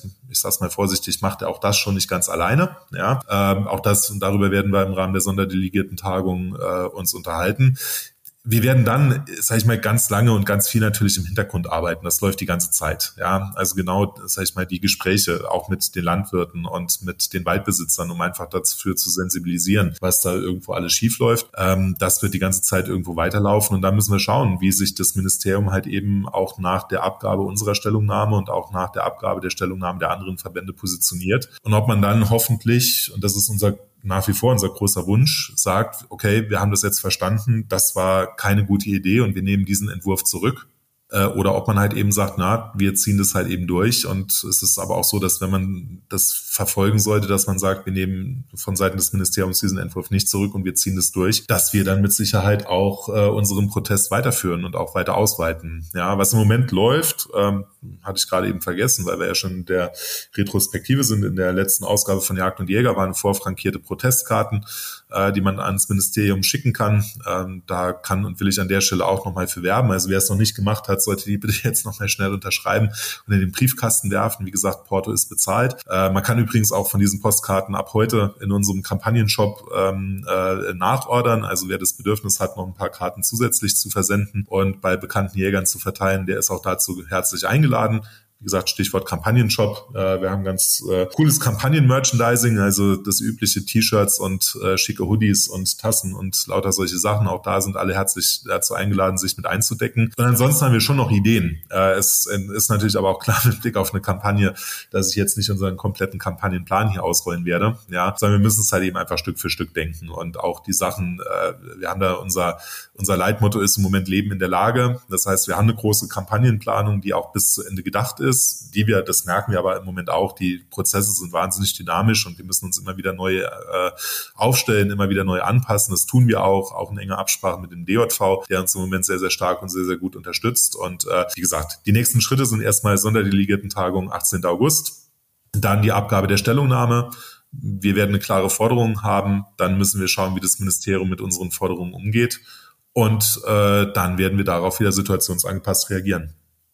Zum Abschluss vielleicht noch eine Frage an Sie als Jurist. Es gibt ja Meinungen und Tatsachen, vor allen Dingen gibt es aber auch Gesetze. Wie viele Punkte sind in diesem Gesetzesentwurf, die auch juristisch angegriffen werden können. Hm. Ist jetzt schwer, das zu sagen äh, mit einer Anzahl. Ja, also es ist vielleicht auch, also wir werden, denke ich, auch nochmal juristische Fachgutachten in Auftrag geben. Ich bin Zivilrechtler, ja, bin Fachanwalt für Bankrecht. Das heißt, äh, ich habe äh, hab vor langer, langer Zeit mal äh, Staats- und Verfassungsrecht gelernt und kenne mich da auch ein bisschen aus. Tue mich aber natürlich auch in der Beurteilung von vor allem von verfassungsrechtlichen Fragen schwer. Ja, so. Äh, also das heißt, es ist natürlich immer so, dass wenn wir hier über eine juristische Angreifbarkeit sprechen, dann klar, ein Gesetz kann nicht gegen ein Gesetz verstoßen, ne? sondern das Gesetz muss, wenn, ein neues Gesetz kann aber gegen die Verfassung verstoßen. Das heißt, wir reden an der Stelle natürlich immer über Verfassungsfragen. Äh, ein Thema hatte ich vorhin schon mal platziert, ja, wo das Gesetz in meinen Augen deutlich krankt. Und es geht aber in meinen Augen auch noch weiter. Also wir haben diese Thematik mit den Grundstückseigentümern und der Überlagerung dieser Allgemeininteressen. Das ist definitiv ein Thema für Artikel 14 und das dort geregelte Eigentumsrecht. Ähm, die massiven Sanktionswirkungen die da die Jagdpächter und die Jagdausführungsberechtigten in, in Summe erfahren sollen. Auch das sind eventuell nochmal Punkte, die auch die allgemeine Handlungsfreiheit nach Artikel 2 Grundgesetz irgendwo tangieren. Und äh, das muss man, äh, das muss man alles also verfassungsrechtlich nochmal sauber prüfen. Ich glaube tatsächlich, dass es viele Punkte gibt, die da nachher zur Diskussion stehen werden und die für den Fall, dass dieses Gesetz so verabschiedet werden, auch tatsächlich von Verfassungsgerichten am Ende des Tages überprüft werden. Ja, was davon natürlich immer zum Erfolg führt, das muss man schauen. Also an der Stelle muss man auch ehrlich sein, dass äh, da die Bewertungen auch natürlich inhaltlich immer noch mal auseinandergehen. Ähm, das werden wir abwarten müssen. Aber ich sehe neben der äh, kommunikativen Ebene dieses Gesetzes und auch der politischen Ebene und den jagdpraktischen Problemen definitiv auch verfassungsrechtliche Aspekte, äh, äh, wo dieses Gesetz angreifbar ist. Herr Hahn, dann bedanke ich mich wirklich ganz herzlich bei Ihnen, dass Sie hier ähm, ja so kompetent uns in dem Podcast informiert haben darüber, wie jetzt gerade der Stand der Dinge ist, was passiert. Ich glaube, da müssen wir jetzt alle zusammenhalten, die gesamte Jägerschaft, nicht nur in Rheinland-Pfalz, sondern national. Ähm, wir müssen da was tun, ähm, dass diese Art von Gesetzesänderung hier nicht und auch nirgendwo anders äh, wirklich in die Tat umgesetzt werden. Und äh, ja, wir unterstützen weiter die Kampagne vom LJV mit Hand und Demand, mit allen Publishern, mit allem, was uns da zur Verfügung steht. Äh, wenn wir helfen können, jederzeit Bescheid sagen. Äh, wir stehen parat. Und ähm, ja, wünsche weiterhin gutes Gelingen, viel Erfolg und äh, ja, den richtigen Riecher bei den richtigen Sachen, ähm, dass das auch alles in unserem Sinne funktioniert. Ja, vielen Dank dafür. Kann das nur noch mal vielleicht unterstreichen. Also es ist unglaublich schön, wie viel Solidarität wir im Moment erfahren von unseren Mitgliedern, aber auch von allen Jägerinnen und Jägern aus äh, den anderen Bundesländern. Und ich glaube, wenn wir hier stark zusammenstehen, aber das müssen wir auch. Ja, das wäre der größte Fehler, den wir jetzt hier irgendwie machen können, dass wir uns auch nur anteilig irgendwo uns weinen lassen. Wenn wir diesen Fehler nicht begehen und wir da Schulter an Schulter stehen und jeder seins dazu beiträgt, äh, gegen diesen Gesetzesentwurf vorzugehen, dann werden wir damit Sicherheit auch Erfolg haben. Und äh, vor dem Hintergrund vielen herzlichen Dank äh, für die Möglichkeit, äh, das hier heute zu präsentieren und unsere Sicht der Dinge darzustellen, für die bisherige Unterstützung und die Unterstützung in der Zukunft. Und äh, wenn nochmal Fragen sein sollten, komme ich jederzeit gerne nochmal vorbei. Es hat mich sehr gefreut. Vielen Dank. Herzlichen Dank auch nochmal von unserer Seite und ähm, ja, Weidmannsheil trotzdem. Genau, Weidmannsheil. Auf Wiedersehen. Boah, mir ist zwischendurch echt übel geworden. ja, mir auch, ey. Ich äh, musste mir auch erstmal gerade ein Eistee einschenken. Oh, einen leckeren Eistee. Long Island, oder? Den bräuchte es wahrscheinlich. Ja, ja, Tim, es war wirklich harte Kost, muss man sagen. Äh, auch sehr, ja, sehr fachspezifisch, sage ich mal jetzt. Ich hoffe, dass da die Zuschauer alle folgen konnten. Aber es ist sehr wichtig, denke ich, und war auch ähm, richtig und wichtig, dass wir es gemacht haben. Ja, einem muss schon klar sein, das ist schon ein ziemlich essentielles Thema. Ne? Also wir sind ja jetzt nicht das erste Bundesland, wo so ein Blödsinn versucht wird. Das heißt, ähm, da geben gewisse Leute nicht auf, Dinge durchzusetzen, die einfach völlig schwachsinnig sind. Ich weiß nicht, ob es aus eigenem wirtschaftlichen Interesse ist, ob es ideologische Ansätze sind. Ich habe keine Ahnung, aber es ist ja wirklich so haarsträubend, was da vor, vorgestellt wird, dass man einfach eigentlich gar nicht verstehen kann, wo kommt das überhaupt her. Aber deswegen, äh, wir haben es eben ja schon gesagt, wir müssen da jetzt wirklich Schulter an Schulter stehen und uns nicht entzweien. Ja. Damit wir da jetzt durchstehen und dann wirklich auch mal mit einem Paukenschlag da reinhauen, dass diese Themen jetzt wirklich auch endlich mal vom Tisch kommen und es nicht weiter versucht wird. Also als, als junger wilder Jäger mit 18 Jahren so rum, würde ich mal sagen, hatte ich äh, immer Angst davor, dass die Jagd irgendwie verboten wird. Aber das fühlt sich gerade eher so an wie, oder ich, ich bin mittlerweile sicher, man wird die Jagd nie verbieten, aber man wird sie irgendwie versuchen kaputt zu machen. Also wenn du es nicht verbieten kannst, dann einfach kaputt machen. Ja, den Eindruck habe ich auch. Und ich meine, wir Jäger oder auch ähm, Jagdpächter, wir wissen ja, dass das, was sie davor haben, nicht funktioniert und zu einem riesengroßen Chaos führt, was dann am Ende wieder der Steuerzahler bezahlen muss. Ne? Das ist ja auch klar, weil umso mehr Leute hier im Wald rumlaufen, umso mehr Leute haben Ansprüche, umso mehr Leute machen Fehler. Von daher, ja, es ist einfach absolut unsinnig. Und ich glaube, ja, wir haben da jetzt gut aufge aufgeklärt mit dem Herrn Hahn. Ähm, ich finde, der hat das sehr, sehr gut erklärt alles ja, und auch mit einem Fall. unglaublichen Fachwissen. Und ja, einfach wichtig. Ich würde mich auch freuen, wenn wir irgendwann dann in einiger Zeit auch ein Update machen, ähm, wenn die genannten Meilensteine sozusagen gelaufen sind, dass wir da auch weiter informieren, wie es weitergeht. Absolut. Wir werden dieses Thema begleiten. Ja, und aktuell ist es ja wirklich gefühlt, äh, passiert ja gerade nur Chaos. Also wenn ich an den, an den Löwen in Berlin denke. Mal was Lustiges. Genau, wo man der Jägerfachkompetenz auch nicht glauben wollte. Und ich glaube, Paul Reimann war in den Nachrichten, hat bei N24 sein Statement abgegeben und wurde als Löwenleugner betitelt. ähm, ja, das war gut. Ich finde, wir sollten jetzt gar nicht zu lange noch quatschen, Tim. Ich bin auch, ehrlich gesagt, geistig ein bisschen ausgelaugt jetzt nach der Nummer. Aber ähm, ein paar Dinge haben wir trotzdem noch auf dem Zettel. Es war schon ein harter Tobak, ne? Muss man sagen. Also wirklich, du musst dir das vorstellen, Rufen. Ich sitze ja hier bei mir jetzt im Revier. So und guck so in den Gegenhang, da läuft hier und da ein Reh rum und dann hört man sowas. Das geht schon wirklich ans Eingemachte. Nicht nicht schön. Aber äh, um ganz kurz nochmal auf den Löwe zurückzukommen, das Bild war dann schon herrlich, als Paul Reimann da in der Live-Schaltung, ich glaube bei Welt.de war es, so ja, links so eine Welt. Moderatorin, rechts ein Moderator und Paul Reimann sitzt vor seiner Trophäenwand im, im, im, im Schlafzimmer, glaube ich, ist es bei ihm mit dem Hand- und dem Bahnshirt und erzählt den Leuten erstmal, Leute, also wenn's da, da gibt es, glaube ich, keinen Löwen, den man finden kann.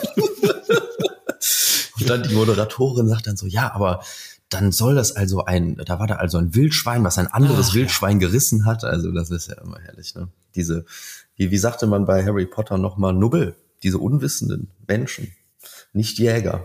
Müssen wir uns vielleicht auch mal einen äh, Begriff ausdenken. Nee, Muggel hießen die, ne? So war's. Naja, wie dem auch sei, wir haben trotzdem noch eine Aufgabe zu erfüllen, Rufen. Und zwar die Top 3 Filme des Monats Top 3 Filme des Monats.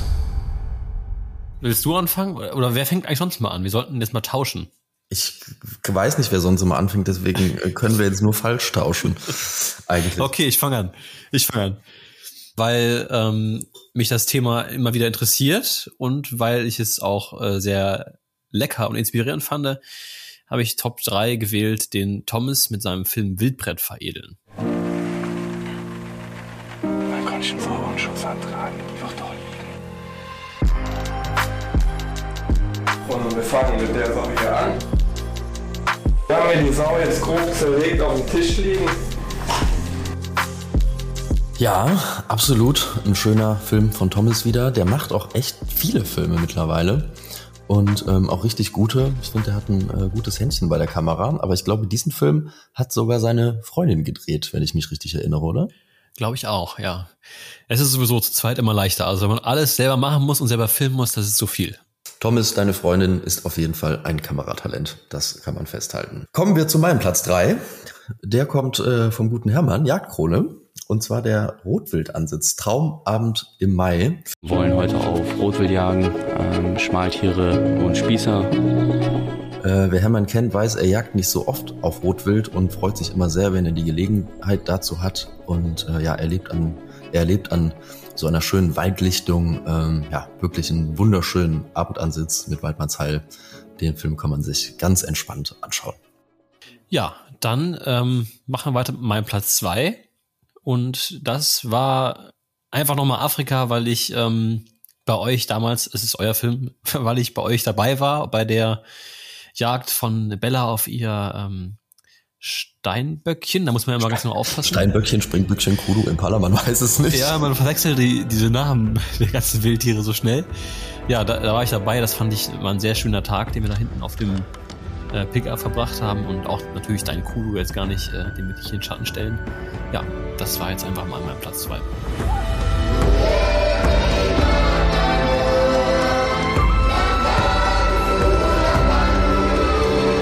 ist der groß. Ja, und vor allen Dingen, es war ja auch Bellas erstes Stück Wild in Afrika und ja auch echt eine spannende Pirsch. Ne? Die kleinen Steinböckchen da im Busch zu finden, ist auch nicht einfach. Ich bin auch dran verzweifelt. Ja, ja, danke Ruven dafür. Ähm, ich mag den Film auch, muss ich sagen. Aber mein Platz zwei ist ein anderer und dieser Film hat mich wirklich sehr überrascht, weil ich am Anfang dachte, naja, was soll das werden, mit so einem jungen Kerl ein Video drehen. Aber der gute, ja, man kann schon fast sagen, Profi-Angler Jakob hat mich wirklich überwältigt. Und zwar waren die Hunter Sisters ein, äh, ja, einen jungen Angler besuchen und die waren dann zusammen den ganzen Tag am Wasser und haben äh, haufenweise Blödsinn gemacht. Ein bisschen was haben sie auch gefangen, aber wie dieser junge Typ da übers Angeln erzählt, äh, ja, da ist mir das Herz aufgegangen, rufen. Ich weiß nicht, ich glaube, du warst nicht so großer Angler, aber ich in meiner Jugend äh, und in meiner Kindheit, bevor ich den Jagdschein machen durfte, war auch nur am Wasser und habe da gefachsimpelt, wie man was fangen kann und so weiter. Ich konnte mich, habe mich da total in meine Jugend, Kindheit zurückversetzt gefühlt und äh, Jakob, geiler Typ, wirklich weiter so. Also rausgestimmt, in Unterhose dran gestanden, nackert. Äh, also oben auch nichts, wahrscheinlich T-Shirt über, über, übergeschmissen. Und dann natürlich schon gesehen, dass die Rute voll gewackelt hat, alles, alles das brennt zumachen und dann zack ankauen. Ich hatte schon gedacht, da ist was dran. Und irgendwann hat sich das rauskristallisiert, dass es da was richtig Großes dran ist. Also ein Riesenkarpfen war es dann letztendlich. Also dann drillt. Also Tim, ich habe tatsächlich einen Angelschein, aber ich glaube, ich habe ihn nicht ein einziges Mal eingesetzt. Aber ich gebe dir recht, also der Jakob, die Passion von diesem Kerl, unfassbar, wirklich. Und du hast deinen Angelschein aber auch nur nie eingesetzt, weil du immer schwarz angeln gegangen bist, ne? Das stimmt nicht. Das stimmt nicht. Okay, Ruben, komm, dein Platz eins. Ja, mein Platz eins. Äh, ich glaube, wir hatten die Jungs noch nicht in unserer Top 3. Bin ich mir jetzt gar nicht so sicher. Auf jeden Fall, jetzt sind sie da und auch gleich auf Platz eins, wie gesagt, nämlich Feld und Jagd. Die haben einen Oh. Film gedreht zur Weizenjagd. Also sie haben es bunte Strecke im Weizen genannt, weil es eben nicht nur auf Weizen und Schweine geht. Aber das war ein sehr langer Film und ich fand, das war bisher der beste Film der beiden. Die haben sich da wirklich sehr viel Mühe gegeben, haben wirklich grandiose Aufnahmen gedreht, hatten vielleicht noch ein paar Tonprobleme, aber ich glaube wirklich, wenn die noch ein bisschen Erfahrung sammeln, dass da zwei wirklich sehr passionierte Filmemacher am Start sind, die uns mit vielen, vielen schönen Filmen noch in Zukunft bescheren werden. Rufen, das kann ich nur bestätigen, weil die beiden sind auch mein Platz eins Und ähm, ja, alles, was du gesagt hast, stimmt. Ähm, die zwei sind erstmal zwei super Typen, ähm, interessante Charaktere auch, vor allen Dingen im Zusammenspiel. Und äh, vor allen Dingen beeindruckt mich immer, wie der Nikolaus in seinen wirklich sehr, sehr jungen Jahren, ich glaube 19 Jahre ist er ja erst, ähm, wie, wie ruhig und besonnen dieser Typ jetzt schon jagt. Ähm, ja, ich glaube, da, da wächst ein großer Jäger heran. Ja, damit hätten wir die Top 3 erledigt. Was haben wir noch Neues bei Hand on Demand? Ähm, ich freue mich auf jeden Fall aufs Gear Tester Festival. Das ist äh, ja schon nächstes Wochenende. Das wird für mich ein kleiner Marathon, weil ich jetzt von äh, Sonntag bis Freitag in Polen zur Blattzeit bin und ja, nee, bis Donnerstag zur Blattzeit bin. Dann komme ich abends spät wieder und Freitag geht's dann nach Großfeld zum Gear Tester Festival. Da warten auch noch einige Überraschungen auf die Teilnehmer. ähm, da freue ich mich auf jeden Fall sehr drauf, mal zur Abwechslung äh, was Schönes neben diesem elendigen Yachtgesetz ähm, was da kommt. Rufen, du bist ja auch da. Äh, Paul Gerold sind auch da. Wer ist noch alles da? Einige Ja. sind da. Was aber auch super spannend ist, ist ein neues Gewinnspiel im HOD Club. Ein neues Gewinnspiel im Hunting Club.